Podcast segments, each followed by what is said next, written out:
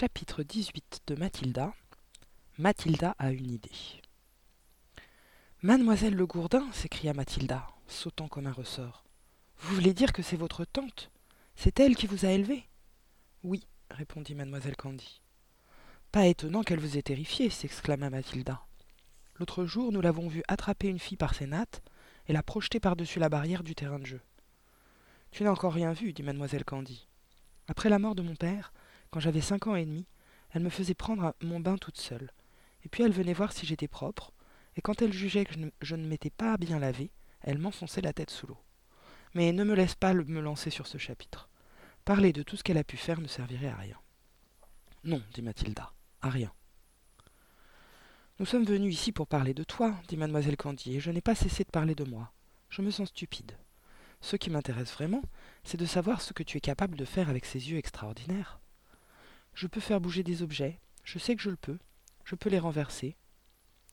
Que dirais-tu, proposa mademoiselle Candy, de tenter quelques expériences prudentes pour voir jusqu'à quel point tu peux faire bouger et renverser les choses. Si ça ne vous fait rien, répondit Mathilda à la grande surprise de mademoiselle Candy, j'aimerais mieux pas. Je préférerais rentrer chez moi maintenant et réfléchir à tout ce que j'ai appris cet après-midi. Mademoiselle Candy se leva aussitôt.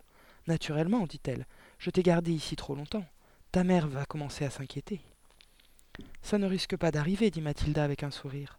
Mais j'aimerais quand même rentrer chez moi, si vous le permettez. Alors, allons-y.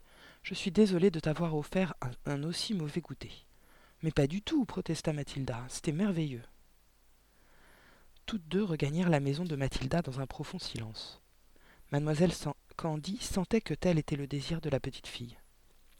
L'enfant semblait tellement perdue dans ses pensées qu'elle regardait à peine où elle marchait, et lorsqu'elles eurent atteint la barrière de la maison des vers de bois, mademoiselle Candy dit à Mathilda Je te conseille d'oublier tout ce que je t'ai raconté cet après-midi.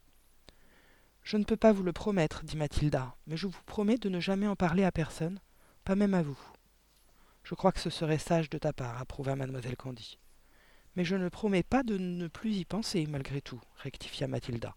Je n'ai pas cessé d'y réfléchir depuis que nous avons quitté votre maison, et il me semble que j'ai une petite idée en tête. Il ne faut pas, dit mademoiselle Candy. Je t'en prie, oublie toute cette histoire. J'aimerais vous poser trois dernières questions avant de cesser d'en parler, dit Mathilda. Voulez-vous y répondre, s'il vous plaît, mademoiselle Candy Mademoiselle Candy lui sourit. C'était incroyable, songea-t-elle, la façon dont ce petit bout de bonne femme semblait soudain prendre en charge tous ses problèmes, et avec quelle autorité. Eh bien, dit-elle, cela dépend de tes questions. Voici la première, dit Mathilda. Comment mademoiselle Le Gourdin appelait-elle votre père quand ils étaient ensemble à la maison?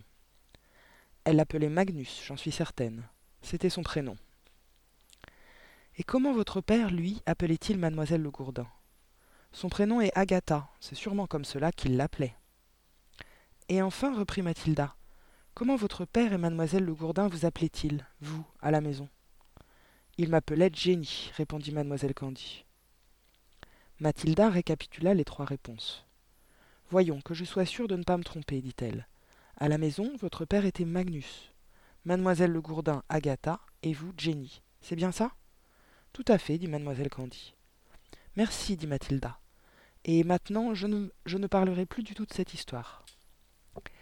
Mademoiselle Candy se demandait quelles idées pouvaient bien trotter par la tête de cette petite fille. Surtout ne fais pas de bêtises, dit-elle. Mathilda se mit à rire, courut jusqu'à la porte de la maison et lança du perron. Au revoir, mademoiselle Candy. Et merci beaucoup pour le thé.